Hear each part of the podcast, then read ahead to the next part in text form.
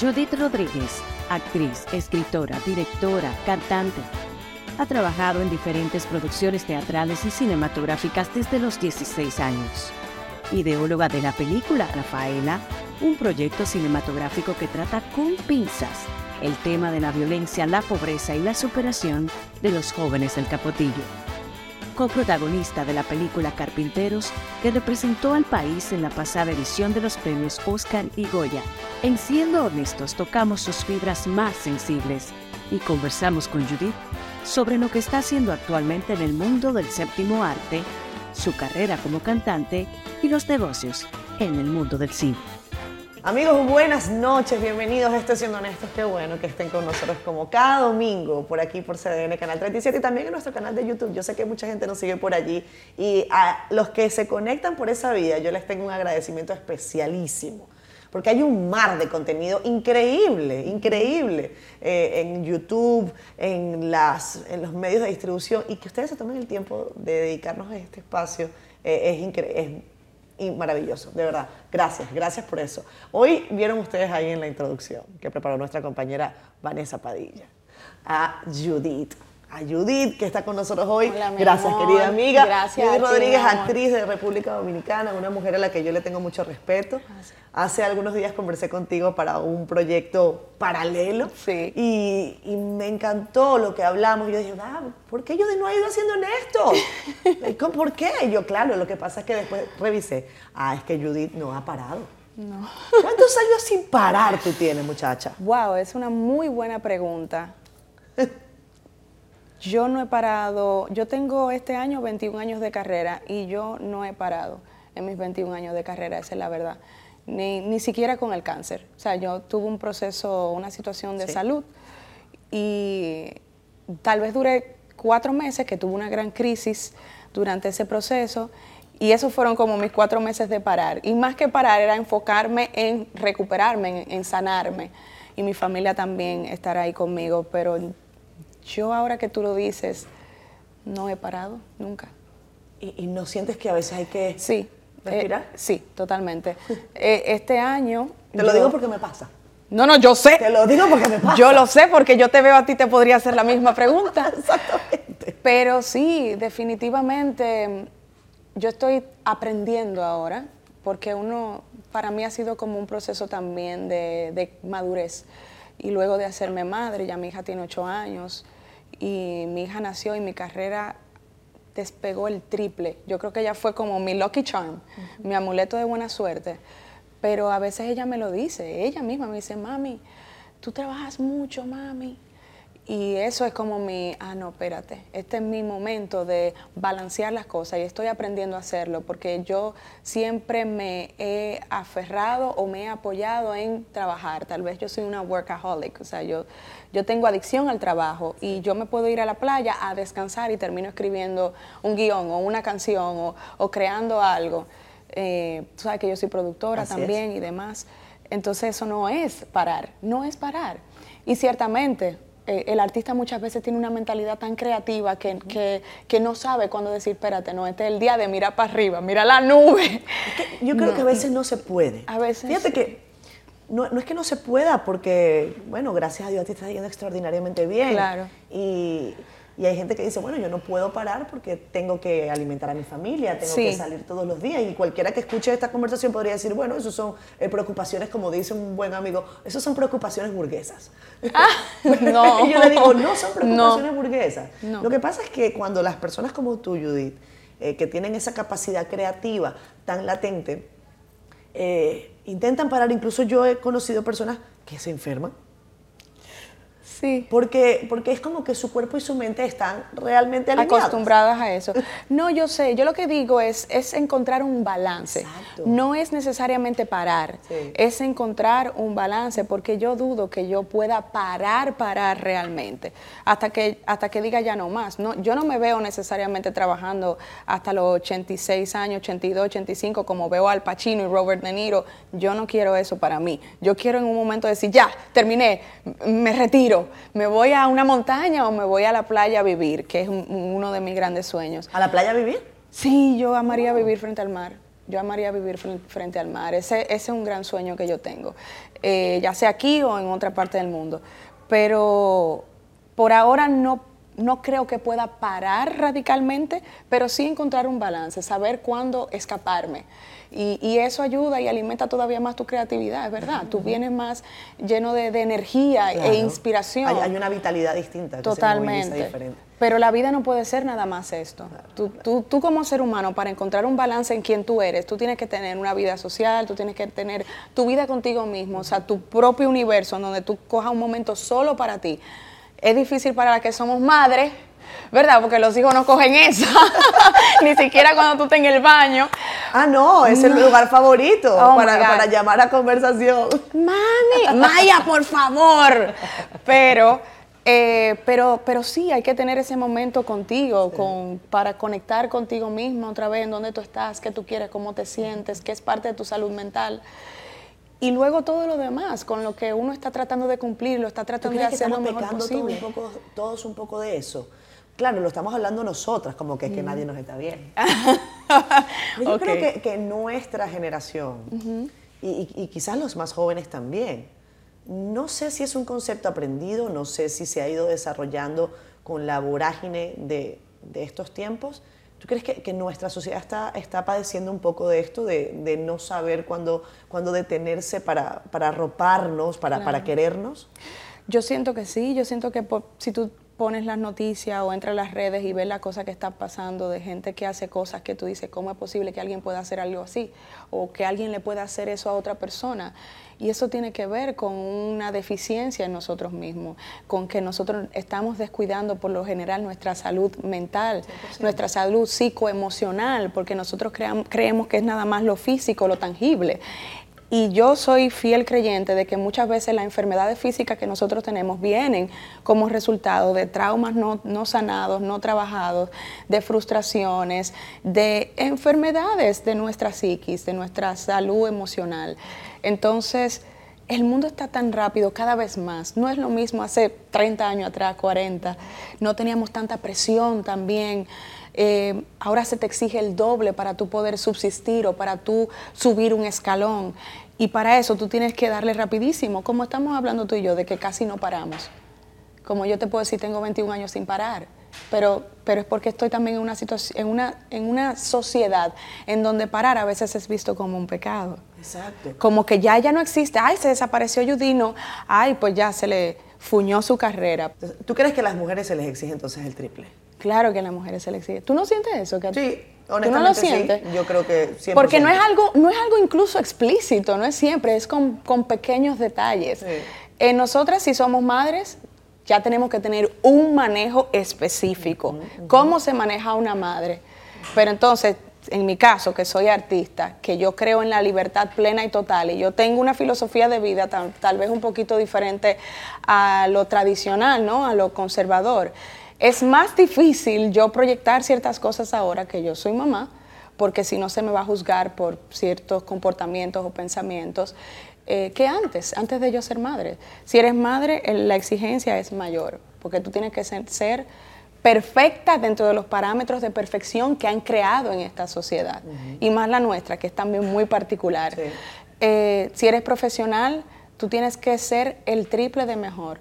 Las personas también te, colocan, una te colocan en situaciones de, de competencia que para mí son muy poco saludables y es entre mujeres. Y se quiere vender que la competencia es sana. No, la competencia no es sana en un país tercermundista donde no hay igualdad de oportunidades. Eso nunca va a ser sano. No, no es sano cuando no tenemos las mismas ventajas, ni los mismos privilegios, ni los mismos apellidos. A los apellidos aquí valen mucho, las conexiones aquí valen mucho, tu estatus socioeconómico aquí vale mucho, como tú te ves vale mucho. tu color de piel también. A ver, entonces, yo no. ¿Cómo tú te has hecho? Porque tú no tienes apellidos o no. Yo soy Rodríguez Pérez. Yo tengo los, dos, Rodríguez y Pérez. ¿Y entonces? Mi papá es de Moca y mi mamá es de Duvergé.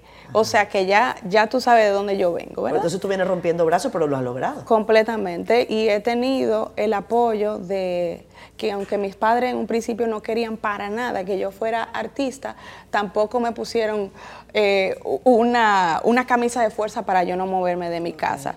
Yo creo que saqué lo mejor de mi papá y mi mamá, que son personas que defienden su filosofía, que defienden su verdad, y yo tengo eso. Entonces, no es que yo siempre he sido una persona súper fuerte, sino que yo me, también me he sabido rodear de personas que, que, creen en mí y que me impulsan y que me inspiran a yo, no es eso lo que yo quiero, yo voy para allá. Entonces, no sé, yo, yo he estudiado mucho, esa es la verdad. Yo no siento que yo soy tan, tan talentosa, sino que yo me he fajado a aprender y a, y a exigirme un poquito más para hacer las cosas mejor de lo que yo podría hacerlo, no mejor que nadie, mejor de lo que ya yo he establecido como algo bueno. A veces uno dice, no, yo soy un poco insegura y, a veces uno se siente así, pero en el fondo, al final, yo he creído en mi arte y en cómo yo veo la vida y en lo que yo siento que es justo. Y mi manera de, proyectar lo justo o, el amor o como yo quisiera ver mi sociedad ha sido a través de mi arte. Entonces eso es una voz y yo he querido empujar esa voz. Entonces en el fondo yo creo en mí. Pero fíjate que tú dices algo. Y, quiero llegar allí y cerrar quizás porque tenemos que irnos a pausa, Judy. Cuando tú dices, en República Dominicana, si no se tiene un apellido, si no se tienen conexiones, si no se tiene tal... Eh, es más difícil. Resulta ser más difícil. Mucho más. Por lo que, en tu caso, después de 20 años de carrera, yo, yo, podría hacerte una pregunta, como quien dice, una pregunta capicúa. Si tuvieses, si, si Judith Rodríguez no fuera Judith Rodríguez, sino Judith, póngale el apellido sonoro que usted quiera en República Dominicana. Y, y si Judith Rodríguez tuviese otra realidad, ¿tú crees que te hubiese resultado más fácil? 100%. Claro. Totalmente el, más éxito fácil. no te hubiese tomado 20 años, sino 10. Totalmente más fácil. Lo hablaba con mi papá el otro día, que primera vez que mi papá me dice, estoy muy orgulloso de ti, que fue... ¿Después de 20 años? ¡Qué duro! No, pero es que no, no por mal. Mi papá tiene otra forma de demostrarme su amor. No, no está claro. Y su orgullo. Pero fue lindo entonces. Fue increíble. Fue justo ahora, cerca del, bueno, el Día de los Soberanos. Y él me decía, no importa lo que pase hoy, tú ganes o pierdas, yo estoy súper orgulloso de ti porque tú lo has hecho sola, tú te has empujado sola. Yo no siento que has sido sola porque yo con los años he encontrado personas que me han, como te dije, inspirado y me han impulsado y me han enseñado por acciones, no necesariamente porque me digan, ven que te voy a enseñar, sino yo observando, yo digo, wow, yo quiero hacer eso, yo quiero ser eso.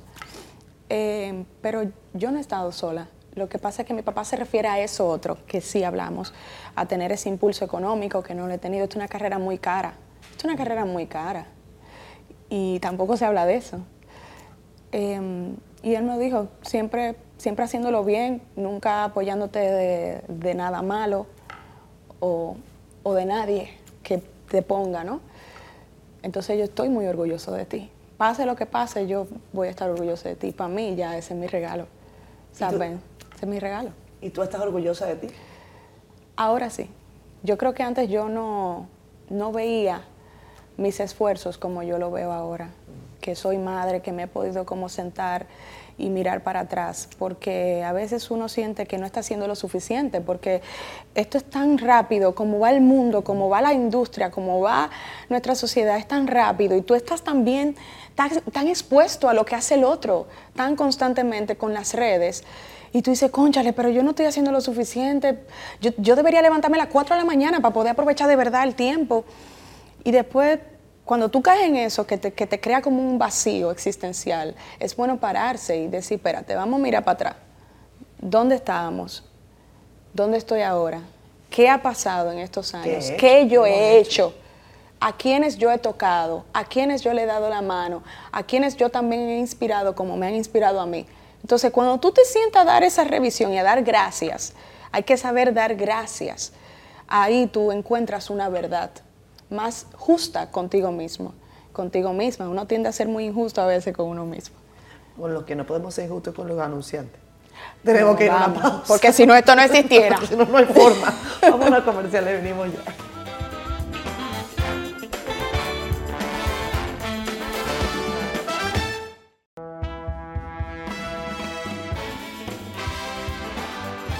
Regresamos con más Siendo Honestos hoy con Judy Rodríguez, actriz, productora, directora, eh, bailarina, eh, una mujer muy versátil. Ah, conversaba con Alfonso Quiñones antes de entrar a, a este programa y me decía, Judith tiene la capacidad de, de ser realmente camaleónica. Ay, eh, en el buen sentido de la palabra, Sí, eh, en el sentido de, de tu profesión. Eso no lo tiene todo el mundo, porque ser actriz tiene un poco de eso.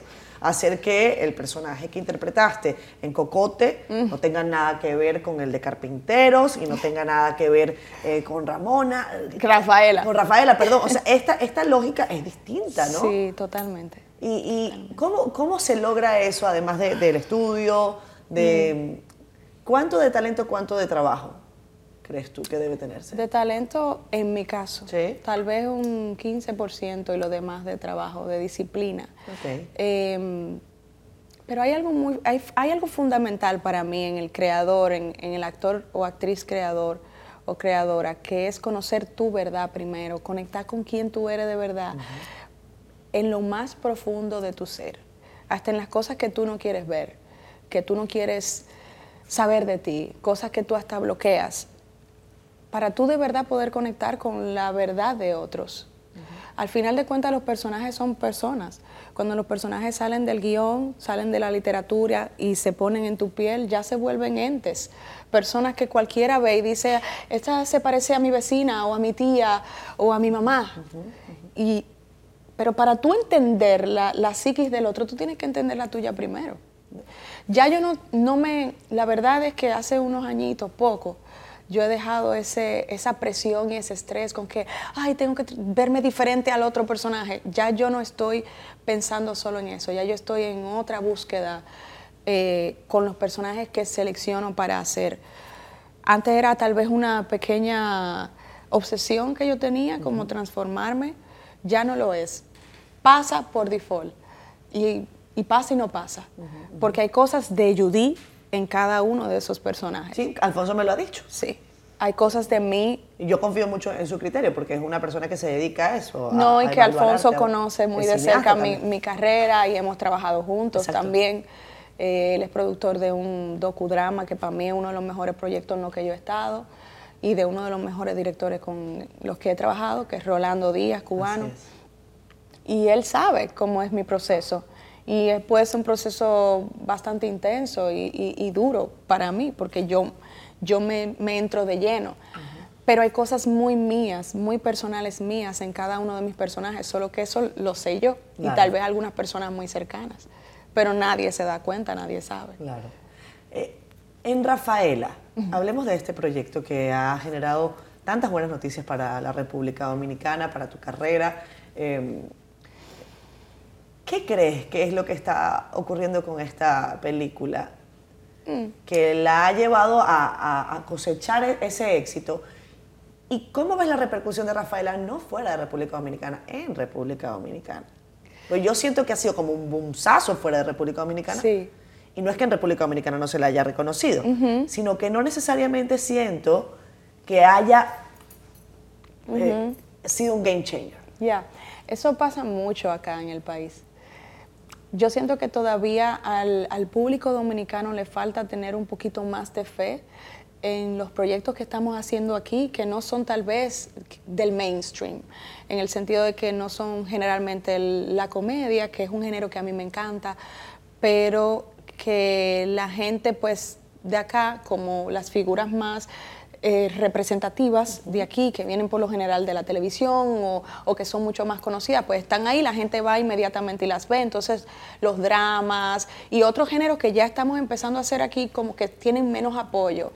Con Rafaela, de igual modo, sí debo decir que, que del público en general dominicano, sí hubo mucha gente, más de lo que yo esperaba, que fue a verla y que nos han hablado muy directamente a todos, a todos nosotros del equipo.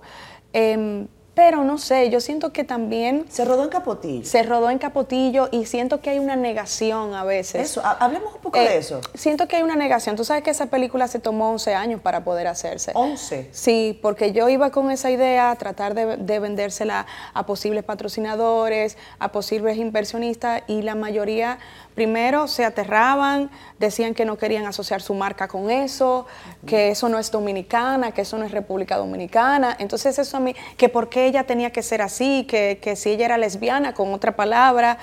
Em, entonces a mí eso realmente me choca mucho. Que cuál es la moraleja, eso a mí me choca mucho. ¿Cuál es la moraleja? ¿Cómo así? Claro, pero ¿cuál es la moraleja de Ciudad de Dios? ¿Cuál es la moraleja de Boys Don't Cry? ¿Cuál es la moraleja de Million Dollar Baby? ¿O de, o de Titanic? ¿O de Avatar? ¿De? O sea, el arte no, no tiene necesariamente una búsqueda de moraleja. El arte te presenta una verdad, una realidad, te la cuenta y tú decides qué hacer con eso. Con Rafaela yo esperaba que se armara un diálogo en, en nuestro país. Eh, que tú me digas a mí que, que, la verdad de Capotillo no es la verdad de República Dominicana es, muy duro, porque entonces tú estás negando la realidad de un montón de gente en este país que vive en escasez, en marginalidad, en vulnerabilidad total, que muchas veces no saben ni cuáles son sus derechos, que crecen realmente en un círculo vicioso de la pobreza claro. y de la miseria, claro. y que tú me digas a mí que tú no quieres relacionar tu marca con eso, es tú decirme a mí que entonces a ti no te importa la verdad de cientos, cientos y miles de dominicanos y dominicanas aquí. Tú sabes que yo tengo una idea y voy a, a, a conversarla contigo. Eh, en los últimos años, y yo creo que esto ha sido un poco siempre, pero más con la lógica de que República Dominicana está afincada en el desarrollo turístico, etc. Sí. Que me parece ah, genial. Que me parece genial, porque es cierto ah. que este es un país extraordinario. Bello. Precioso, un país precioso, espectacular. con gente fantástica pero en la lógica de decir, esto es bello, somos bellos, somos fantásticos, eh, no queremos tanto decir qué es lo que nos quita. O lo que, no es lo que nos quita belleza, sino que, bueno, la belleza tiene también su componente diferente, diverso. Y, y, tiene también una cara dura, Pero tiene una cara que, amarga. Que eso es, eso es muy grave y muy serio. Porque... Ojo, y, perdón, y, y mi inquietud es sobre si el cine como una plataforma que requiere de capitales donde queremos hablar bien de todas las cosas, sí. está teniendo la imposibilidad de contar nuestras historias. Bueno, a mí me resulta, yo soy productora también, sí. lo sabes, y a mí me ha resultado muy difícil levantar proyectos en mi país, y eso no me parece justo ni bien. Y, y tengo que decirlo, porque... Claro son muchos años de carrera ya y yo soy parte de esta industria y no lo pienso nada más por mí, sino por las generaciones que vienen, por mi hija que quiere ser eh, directora y artista. O sea, no me parece justo que tengamos una ley que para mí es buenísima, maravillosa, uh -huh. y se nos haga tan, tan difícil a gente que ya hemos demostrado nuestra seriedad, nuestra capacidad, nuestra eh, sensibilidad, levantar un proyecto. ¿Y por qué es tan difícil? Porque muchas veces no tenemos los contactos okay. y muchas veces también hay una negación de, de, que no queremos ver ciertas realidades o no queremos contar ciertas cosas. Y lo que no se nombra no se sana. Lo que no se nombra no se sana. Si yo le doy la espalda a una realidad uh -huh. que, que, realmente es palpable en nuestro país uh -huh. y que deberíamos prestarle atención y resolver para que todos estemos bien como ciudadanos, si yo le doy la espalda en eso, entonces yo nunca lo voy a mejorar y nos vamos a quedar como, claro, República Dominicana se está desarrollando económicamente muchísimo, es un país modelo, están pasando muchas cosas buenas y hay un montón de gente que se está quedando atrás. Y hay un grupito que está echando para adelante. Y sin embargo hay niñas de 10, 11, 12 años que no han hecho ni el tercer curso y que no tienen agua en su casa. Y que no saben, cuando tú le preguntas qué tú quieres ser cuando sea grande, no te saben decir. Judith, tú tienes una inquietud interesantísima social. Sí. Y, y, Mi papá pensaba que era presidente que yo iba a ser. y él quería que yo, es verdad, mi papá quería que yo fuera presidenta. Mi papá me veía ahí en la política, o abogada o presidenta. ¿Y, ¿Pero tú haces política? No, ¿Eso que tú acabas de decir no es política, política, pura? No, no, yo no hago. Yo creo que todos somos seres políticos. Claro. Todos somos seres políticos. Eso pero, es un mensaje político. Pero yo lo que creo es que yo tengo una responsabilidad social como artista. 100%. Yo tengo una responsabilidad social. Yo no me voy a asociar nunca a la política, pero yo soy un ente Eres, pensante claro. que veo una verdad, una realidad, uh -huh. que no es la mía ahora mismo ya. Yo podría decir no, rechazar eso, uh -huh. porque yo estoy bien. Pero ¿qué yo hago yo estando bien y todo el mundo mal? Eso no tiene sentido. ¿Dónde está la empatía? Uh -huh. ¿Y dónde está la justicia real? De que vinimos a este mundo a ser felices y a estar bien. Y todos deberíamos tener, aunque seamos de un estrato socioeconómico bajo, El acceso a la educación es un derecho inherente del ser humano. Vamos a regresar de la pausa eh, en unos minutos, pero eh, esa, esa inquietud social me lleva a, a, preguntarte, no si vas a tener participación en algo de la política, porque no necesariamente todo el mundo tiene que, que, estar en, esa, en esas filas. Eh, hay colegas tuyas que lo han hecho. Totalmente. Y se les respeta. Mi hermana es Joni Estrella y, es maravilloso. Ella, ella ha decidido que, que ese es un camino también para ella, lo, lo decidió en algún momento. Y se lo, y se lo admiro. Ah, óyeme, que también en pantalonarse para meterse en la política. ¿eh? Exactamente. No es fácil. Eso no es fácil. Porque además hay que aguantar que te digan corrupto todos los días. Todos los días. Aún tú sin serlo. Exacto. Vámonos a una pausa, venimos ahora. Este, Judith Rodríguez. Qué bueno que esté aquí.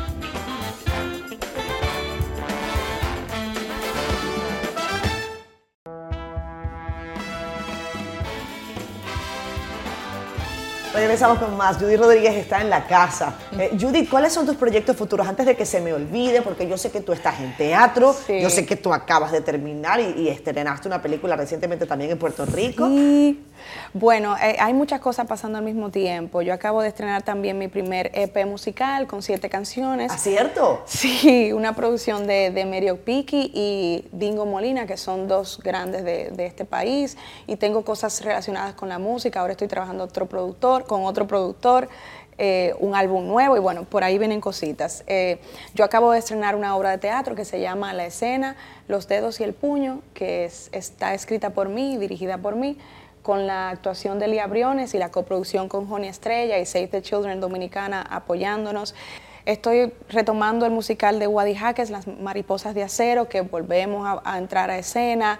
Estamos trabajando otro proyecto de teatro. Tengo una obra mía eh, presentándose en España, en dos salas diferentes.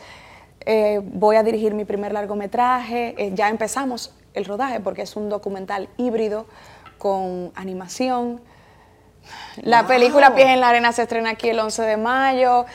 Eh, y hay varias cosas más, varias cosas más, se van ahí enterando por ahí. Pero fíjate eso, eh, conversamos en la parte que la gente no ve, uh -huh. eh, sobre el trabajo, sobre el rol que has decidido eh, asumir. Uh -huh. Eso tiene un precio. Tú dices que esta no es una carrera fácil. No. Eh, tú dices que, bueno, y yo, yo, lo anoté por aquí, dices, esta carrera parece muy bonita, pero no es fácil porque en ocasiones es dura y solitaria. Uh -huh. eh, y eso fue una entrevista, si no me equivoco, a Severo Rivera. Saludos a Severo. Ay, sí. Eh, siempre lo consulto, buen amigo también. Sí, y, excelente. Y, y, quiero preguntarte sobre esa, sobre esa soledad. ¿De qué se trata esa soledad en un medio de tantas luces, de tantos flashes, con tanta gente, con tanto aplauso? Eh, me encantó ver cómo, cómo recibías junto a tu equipo ese, ese galardón de los soberanos recientemente. Pero a fin de cuentas hay un espacio de soledad.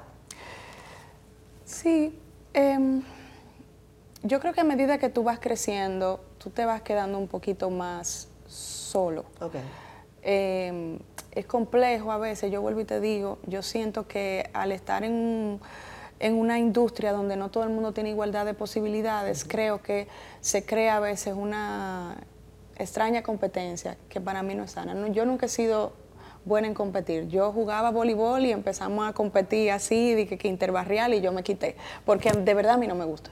Entonces, realmente tú te vas quedando con, con menos personas, y luego que tú vas creciendo y tú vas cambiando de mentalidad, también tú, tú te das cuenta que muchas veces no hay tanta comprensión con cómo tú ves ciertas cosas. Entonces, yo no estoy, la soledad no es mala. Uh -huh, la soledad no es mala, yo creo que tú aprendes a quedarte con lo esencial y con las personas esenciales, uh -huh. quienes de verdad van a valorar quién tú eres y tus palabras y te van a comprender y se quedarán contigo hasta el final.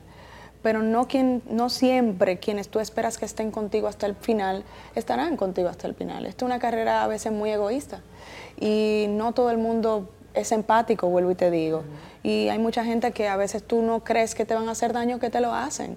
Y es la verdad. En ese, en ese proceso tú has tenido, yo no sé si decirlo ventaja o no sé si decirlo complejidad, pero es la, la compañía de tu esposo que también es tu manager. Mi esposo es mi manager también. ¿Y eso cómo se hace? Es muy difícil. Ay, Dios mío. Es yo eso que dicen, no, que los problemas se dejan fuera de la habitación, que eso que yo no lo he logrado. Y es la verdad. Él es más, él, él, él sí, él tiene como esa ese switch, esa capacidad. Yo no he podido todavía. Ok. Eh, pero wow, no tenemos a veces la misma. Yo, yo soy muy por intuición. O sea, yo muchas veces decido hasta a quién darle una entrevista por intuición, o por lo que yo siento, o por la energía que siento. Y así mismo lo hago con los proyectos. Mi carrera ha sido pura intuición, de que yo siento que esto puede ser muy bueno, yo quiero eso. O, o escribí esta historia y la voy a contar, porque lo estoy sintiendo, no sé, para mí eso puede venir de Dios. Pero mi esposo tiene otra forma, mi esposo es más racional, más 2 más 2 son 4 y yo no, yo 2 más 2 son 1520. Entonces, pero ha sido una gran ayuda porque tener a alguien más eh, con los pies en la tierra, ajá, más estructurado, me Menos artista. él es artista también. Pero menos él es más- de este tipo. eh, exacto, entonces menos intenso Menos que yo. intenso, ok. Y creo que ese balance me ha ayudado a con mi carrera también y conmigo como, como persona y mi hija también. Pero y otras personas más, Vicente Santos, eh, un mentor, un, guía, un amigo. eh, mi agente es mi amiga también, que estudiamos juntas en la escuela de teatro, Georgialina Castillo. Por eso te digo, tú te quedas con menos gente, pero tu círculo se queda con quienes son esenciales. Tal vez es un círculo más puro. Y eso es, al final de cuentas, tú O sea, das digo cuenta. puro en el sentido de la, de la transparencia, ¿no? De- Es de- más puro porque va de acuerdo con donde tú estás ahora. Claro. ¿Entiendes? Hay gente, y eso yo lo aprendí porque a mí me dolía mucho cuando, cuando una amistad se rompía o se iba, y, y- y yo leí algo de que, de que no, no hay diez malo, no hay maldad en eso, sino que ya estamos en energías y en búsquedas distintas. Entonces a esa persona se le agradece por lo que me dio y por el proceso que llevamos en el caminar y se le manda bendiciones y se deja ir. Entonces eso es. Veo que tienes un tatuaje en tu brazo. ¿Puedo Sí. saberlo? ¿Puedo- es una intromisión de mi parte preguntarte de qué va. Ese es el primer tatuaje que me hice. Esa es la letra de mi hija. Mi hija me escribió esto en un, esto me lo hizo en una hojita para yo tatuármelo. Y yo me lo llevé al set de una película que yo estaba filmando en medio de una pandemia. ¿En medio de la pandemia? Sí. Ok. Y en medio, yo hice tres películas en pandemia. Y en medio de, y luego de que terminamos el rodaje, uno de los chicos que sabía hacer tatuajes me lo hizo acá. ¿Es el único que tienes? No, tengo otro de, con una frase de Maya Angelou. Ok. Still I rise. Still I Rise. ¿Y, y cuándo te lo hiciste? Me lo hice hace en el 2021, luego que tuve una situación de salud y me quedé dos meses sin voz. Y eso fue un proceso fuerte porque duré dos meses sin poder hablar. Y fue un proceso de mucha, de mucha intromisión, de mucho conocimiento y entendimiento de ciertas cosas y crecimiento. Y cuando me logré recuperar, fui y me hice ese, ese tatuaje. No importa las circunstancias, si tú tienes fe en ti y en este poder superior, tú te puedes levantar. Cada vez que te pase algo, tú te vuelves y te levantas. Tú me decías en la parte anterior que, que creías incluso que muchas de las eh, enfermedades que hoy en día nuestro cuerpo revela eh, tienen que ver con, con heridas de, de nuestra mente o heridas eh, de nuestro espíritu. Sí. Vamos a pensarlo así. Sin duda ha- hay que conversar contigo porque eres una sobreviviente de, de- de cáncer y hay mucha gente que, que necesita saber cómo, cómo se transcurre, cómo se camina eh, en un proceso tan complejo. No, las experiencias no son para nada eh, multiplicables o, o calcables. No. Pero, pero sí es bueno entender eh, cómo ves hoy a, a la Judith que atravesó ese proceso. ¿Qué crees que fue clave? Tenemos una bata eh, médica justo detrás de ti. wow. Porque yo sé que, que son esos flashes, ¿no? Por ejemplo, yo conversaba con una odontóloga en estos días y me decía, cuando hay una persona que tiene algún trauma con un odontólogo, en lo que escucha el pitido de aquel taladro, de una vez se engrifa. Eso es verdad. Y, y yo quiero saber si a ti te pasa algo similar cuando ves una, una bata médica. Yo estoy mejor ahora, pero obviamente que eso me causa algo duro en mí. Yo estoy mucho mejor ahora. Cuando tú pasas una enfermedad como el cáncer, no es nada más tú recuperarte de esa enfermedad físicamente, es que pasan tantas cosas en ese proceso que hay luego que pasar por un viaje también espiritual y psicológico. Yo conocía muchísimas personas que se daban quimio al mismo tiempo que yo. Sí. Eh, algunos tenían el mismo cáncer que yo, otros tenían otro tipo de cáncer. Toda esa gente nos volvimos tan unidos, nos dábamos la quimio juntos en un mismo salón muchas veces. Es una tribu. Tú te vuelves, ese es tu support group, ese es tu, tu grupo de apoyo, porque por más que tú tengas personas cerca, como mi mamá, que sí me, me entendía, eh, o mi papá, o algunos amigos específicos que en ese tiempo me ayudaron muchísimo, tú estás pasando por algo que no lo está pasando el que está ahí ayudándote. Tú estás pasando por una crisis física llena de mucho dolor, es una prueba muy dolorosa, y no quiero decir esto para que nadie que esté pasando este proceso se asuste ni nada, por eso es que a mí no me gusta hablar mucho Sí. eh, con lujo de detalle del tema, porque igual cada cuerpo es distinto, la quimio a ti te puede tratar No, te mucho mejor que como me trató a mí. claro. Exacto. A mí la quimio me daba horrible. Yo duraba los 14 días, mi, mi quimio era cada 14 días, y yo podía durar los 14 días vomitando. Esto no le pasa a todo el mundo. Hay gente que le dan la quimio y se puede ir a trabajar y estar normal. Hay gente que ni se le cae el pelo. Para mí que se me haya caído el pelo fue un disparate. Eso no, me, no significó nada para mí, pero para otras personas le dio una depresión solo por, porque perdió esto de, de- de sí. Entonces, cada cosa es diferente. A mí físicamente me fue muy mal. Yo sufrí muchísimo. Yo sentía que me estaban torturando en vida. Entonces tú con 19 años, 20 años, estar pasando una cosa así es un cambio muy drástico. Es la primera vez que yo me ponía en contacto con la muerte, yo no entendía lo que era eso. Y cuando yo veía que gente que yo amaba en ese momento, que se daban la quimio conmigo, se, no volvían al tratamiento o se morían, para mí eso fue muy duro. Cuando yo me sané, hubo dos personas que estaban quimio conmigo que, falle- que murieron. Una niña de 15 años y otro, un muchacho como de 21 años con un futuro increíble. Y yo me sentía culpable de que yo estaba viva y que ellos no.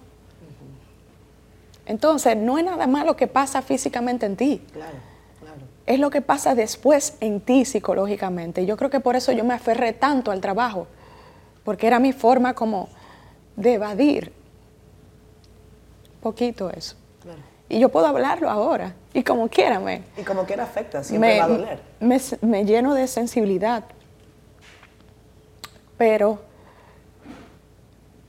esa enfermedad no es solo una enfermedad del cuerpo, es una enfermedad también de la mente. Y te hace endurecerte en muchas cosas para poder levantarte, y en otras te hace un ser más sensible y más empático. Por eso a mí me preocupan tantas cosas de mi sociedad y de yo ver gente mal o sufriendo o teniendo una enfermedad y no pudiendo sanarse. Porque no eres al tiene- dolor. ¿Me entiendes? Entonces, eh, pasar por esta enfermedad no tiene un librito. Cada cuerpo es diferente, cada mente también. Pero sí te puedo decir algo, de que quienes están contigo y te rodean en ese momento son fundamentales para tu sanación. Fundamentales, ya sea una gente o tres. Quienes estén cerca de, mí, de ti tienen que tener la misma energía de vamos a sanarnos, igual que tú. La energía es, fundamental, eso es salud también. Y tu mente también. Yo sé que es un cliché, pero la mente es muy poderosa y eso es verdad. Tú ponerte metas aún estando en una cama. Yo, te- yo duré en una crisis donde básicamente me desahuciaron. Y yo ya había perdido la movilidad de las piernas. Y yo le decía a mi mamá, llama a Indiana Brito, que es una directora que yo admiro y amo y es mi amiga. Dile que aparte Casa de Teatro nos vamos a presentar en agosto. Y mi mamá se quedaba como, tú estás loca.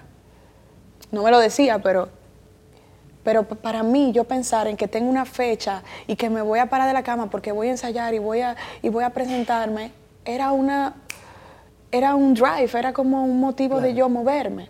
Si tú tienes algo o alguien que te inspire a moverte, agárrate de eso, Sea lo que sea.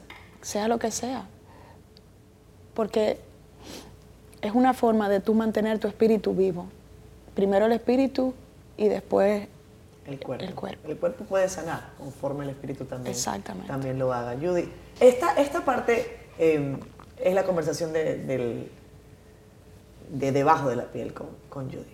Porque sí, yo quería explorar contigo esta, esta vivencia, eh, porque sin duda sé que hay mucha gente atravesando por situaciones, quizás no ellos, quizás otros. Y, yo he tenido mucho tiempo eh, esa inquietud, eh, porque bueno, tengo personas cercanas que trabajan incluso con, con el tratamiento, y muchos de ellos me decían, Catherine, ni siquiera a veces es el paciente, a veces el, el grupo es, es más complejo eh, de, de tratar, de, de llevar adelante, porque el paciente sabe que no quiere morir. Y, y como sabe que no quiere morir, lucha y, y se genera una capacidad increíble, una energía que uno no sabe de dónde proviene y uno lo logra ver. Totalmente. Eh, hay gente que lo llama Dios, Exacto. Yo Ay. le llamo Dios también. tú lo llamas Dios. Sí, yo le llamo Dios también. Yo tengo mucha fe. Yo sí creo en algo más allá.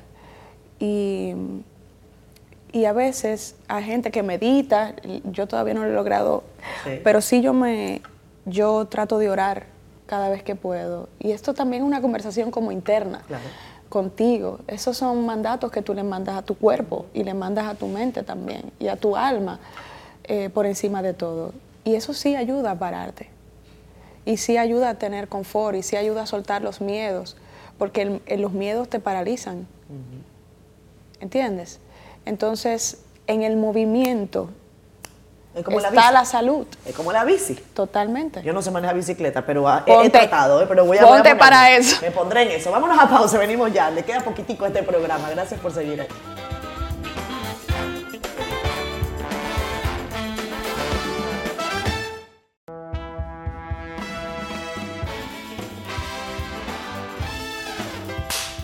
Señores, siendo honestos, aquí estoy con Judith, con claqueta en mano, eh, con plumas en mano, gracias a los amigos de la pieza que nos han enviado sus boas. ¡Wow! Eh, el, el teatro es una cosa fantástica, Judy. Un ¿eh? escándalo. Eh, ahora mismo, Como diría Charitín. a- a un mí- escándalo. ¿Te, te encanta la boda? Ay, Estas? sí, me gusta. ¿Te gustan las plumas? Me gustan las plumas, todo. Ya. Tú, tú eres poco convencional con tus, con tus atuendos, Eso ¿verdad? dicen, pero yo no entiendo, porque para mí es normal. Bueno, pero está bien, pero que, pero no, no sé, yo siempre Es te veo como, sí, muy avant-garde. ¿Qué? Ustedes la vieron espectacular en Ah, ese vestidazo de los soberanos. Ay, gracias. mi- Eh. Tú y yo nos sentamos juntas. Y ella tenía guantes, mi amor, igual que yo. Yo quedé seca. Yo dije, ¿pero qué? ¿Cómo? ¿Cómo va a ser? ¿Estás viendo? Malvada lisiada. No, mentira. Ay, qué cosa tan buena. Mentira. Oye, miren, los amigos de la pieza nos mandaron esto. Yo quiero que tú me digas, por ejemplo, para ti ahora. Tú me acabas de confesar una cosa que yo no sabía. ¿Qué? Y era lo, lo que me dijiste, que tú pasaste un tiempo afectada de un- una situación eh, vocal. Y entonces ahora tú has decidido cantar. E- e- ¿Eso significa para ti ese, ese, ese recorrido un poco? Lo que pasa es que yo te decía que el arte para mí es algo muy personal. El arte tiene que ver con, con mi sanación. Sí. O sea, yo encontré en el arte ese refugio para yo sanar cosas. Entonces, la música es mi arte preferido, en verdad. ¿En serio? Sí, igual que para mi papá y para mi mamá. Mi papá tocaba la trompeta en la orquesta de mi abuelo y mi mamá era cantante. Entonces, yo escribo canciones desde hace mucho tiempo y cantar es como algo muy terapéutico para mí. Yo no lo veo como la presión de que estoy haciendo una carrera, No, no. tú- Ese es mi aparte. Ok. Es mi arte favorito y, y algo que me hace sanar y sentirme bien. Qué chulo, qué chulo. Te voy a mostrar otra cosa que yo quiero para ti. Eh, o sea, cuando, cuando tú recuerdas alguna fotografía que tú quieras compartir con nosotros, alguna fotografía que sea un tesoro para ti, Yo siendo honestos, esas varias. fotografías que nos recuerdan. Yo tengo una que me encanta, Yo tengo una... que con- salgo en cuero siendo niña. Qué rico. Chiquitica. así. y cada vez Los que padres veo, de graciosos Y cada siempre. vez que veo el, el envase de shampoo, digo, ahí saben la edad que tengo. Porque esa marca ya no existe. Ay, Dios mío. Tú sabes que hay una foto mía que me gusta mucho, que creo que fue mi papá que la hizo. Nosotros vivíamos en Atlanta, Georgia, y yo era súper pequeña y esa era la primera vez que yo me subía a un escenario, que era yo cantando en un coro de niños eh, en el colegio. Y esa era la primera vez que yo me acercaba al arte. Qué interesante. Fíjate, y la última, por supuesto, que es la más complicada para mí y para ti, eh, tiene que ver con esto, ¿no? Y yo creo que hoy hemos hecho un ejercicio muy bonito, muy interesante, porque de una manera u otra todos estamos un poco sanando. Yo siento eso. Y yo siento que las experiencias te pasan para tú aprender y para tú hacerte más fuerte. Y para tú con eso ver cómo tú puedes ayudar a los demás y a las demás. Es Si cierto. no, no tiene sen- sentido. Es cierto. Nada de esto tiene sentido. ¿Cuál es el punto? Estamos vivos para al final morir. Entonces, en este camino que tú haces en la vida, darle la mano a otro, ayudar a otro a estar bien, a, a proyectar cosas que necesita proyectar, pues para mí es parte como de, de un caminar más sano. Y además te voy a decir algo.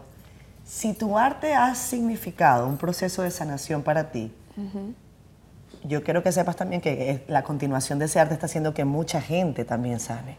Y tú estás con tu crítica social, eh, amiga, aunque tú no lo creas, haciendo un trabajo extraordinario para sanar también a este país. Gracias. Gracias por estar aquí. Chao, chao, nos vamos porque este programa ha sido puro llanto. chao, chao, siendo honesta.